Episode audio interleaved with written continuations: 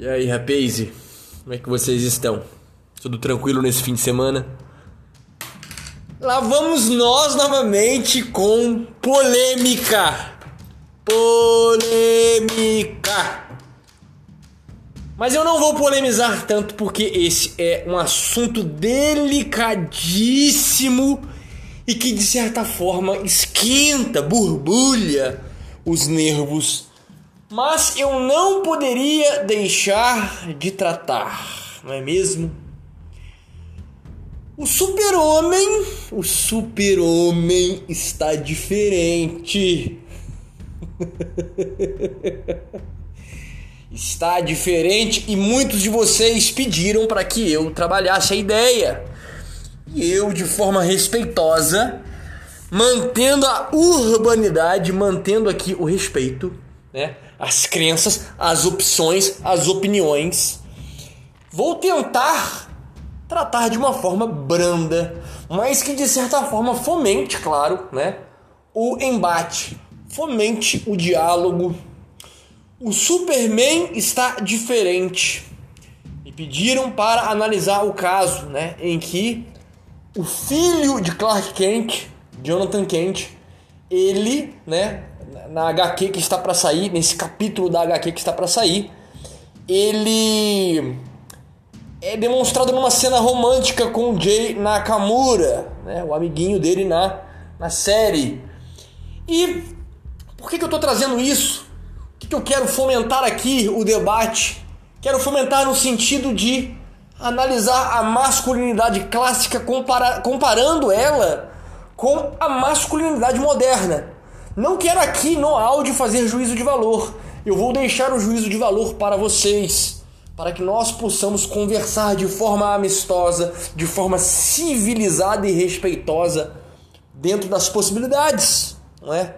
Vamos fomentar aqui a conversa no melhor sentido possível da questão. Será que a masculinidade visceral, a masculinidade tribal, a masculinidade clássica, ela não mais tem espaço na nossa sociedade? Porque nós sabemos que a masculinidade natural, ela é uma masculinidade, vamos dizer, violenta. Ela é uma masculinidade viril. E ela é uma masculinidade que, se nós analisarmos numa perspectiva moderna, num olhar moderno, ela é uma masculinidade que pode assombrar pessoas, pode assombrar a masculinidade que é observada nos dias atuais, não é mesmo? Mas num mundo moderno onde não há mais disputas territoriais, de certa forma, não há a necessidade da guerra, não há a necessidade de proteger a sua tribo de invasões inimigas, de invasões de tribos adversárias. Será mesmo que aquela é, masculinidade tradicional, a masculinidade antiga, ela tem espaço nessa modernidade? Né? É essa a pergunta que eu quero deixar para que nós possamos discutir antes de entrar no tema do super-homem estar diferente. Será que essa masculinidade visceral não está caducada para o mundo da qual vivemos? Né? E é onde entramos com a questão do super-homem estando diferente. Diferente do quê? Diferente daquilo que o super-homem costumava ser.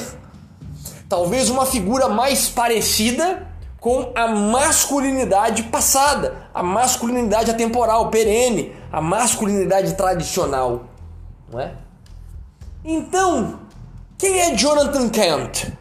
Jonathan Kent é o filho de Clark Kent. No, no caso aqui é o novo super-homem, talvez, ou uma nova perspectiva do super-homem, né? Jonathan Kent, ele assumiu o posto de herói. De acordo com a DC Comics, o filho de Clark Kent e Lois Lane vai se envolver romanticamente com um amigo nessa HQ, né? O, o relacionamento entre Jonathan e Jay Nakamura, é, esse Jay Nakamura, ele é um ativista hacker nessa série, nessa HQ, né? É apenas uma das características que diferencia, né, esse herói atual, o filho, né, do pai. A série de quadrinhos lançada em julho no ZEUA, nos Estados Unidos, acompanha a vida do jovem de 17 anos e, desde que foi publicada, mostrou o John combatendo incêndios florestais causados pela mudança climática, frustrando um tiroteio em um colégio e protestando contra a deportação de refugiados em metrópoles. Em entrevista ao New York Times, o escritor da série em quadrinhos Tom Taylor disse que a ideia de substituir Clark Kent por um, um outro Salvador parecia uma oportunidade é, em voga, né? Ele explica que um novo super-homem tinha que ter novas lutas, problemas do mundo real, que ele pudesse enfrentar como uma das pessoas mais poderosas do mundo, que é de fato o símbolo, né, do super-homem como um todo. Na série, Jonathan e Jay Nakamura se conhecem enquanto o novo Superman tentava estabelecer uma identidade secreta e frequentar o ensino médio. Jay, um jornalista iniciante, conheceu os pais de John e ficou impre impressionado com Lois Lane. Né? É, o primeiro beijo entre esse jovem super-homem e Jay vai acontecer na quinta edição da série, com o lançamento da versão em inglês previsto para 9 de novembro. Além disso, os leitores descobrirão que Jay tem habilidades especiais. Esse aqui talvez seja de fato o ponto culminante do debate, né? A masculinidade com uma perspectiva moderna, onde muita gente não se incomoda com alguns comportamentos que não eram comuns na masculinidade tradicional, né? E que hoje, por muitos também é vista como algo normal, que de certa forma não atrapalha a masculinidade deste super-herói, né? A bissexualidade de Superman é um momento importante na história dos quadrinhos, já que este herói segue um modelo padrão de homem. Além de Jonathan Kent, outros personagens abraçaram a diversidade e estão envolvidos com questões sociais. Numa das versões, o ajudante de Batman, o Robin, reconheceu recentemente os sentimentos românticos por um amigo do sexo masculino. Na edição mais recente de Batman, Urban Legends, publicação escrita por Megan Fitz, Fitzmartin e com arte de Belen Ortega, o personagem Tim Drake assume sua nova orientação sexual. Junto aos dois, uma nova história em quadrinhos de Aquaman é estrelada por um homem negro gay que provavelmente se tornará o herói do título Gente, eu acho que basicamente não, não tem mais nada além, né, até o momento, para analisar dessa questão desse HQ, né? E o que eu acho interessante aqui fomentarmos o debate, a conversa nos comentários é exatamente isso. Que você deixe nos comentários uma análise, caso cabível, a respeito da masculinidade passada, a masculinidade tradicional, em vista do que é visto hoje como uma masculinidade moderna. E principalmente, será que a masculinidade visceral, a masculinidade tradicional, atemporal, né? Como é visto no mundo da tradição, ela tem espaço, ela tem a ver, ela continua valendo nessa modernidade da qual vivemos? Esse é o debate interessante para nós trabalharmos aqui nos comentários. E eu espero que você comente.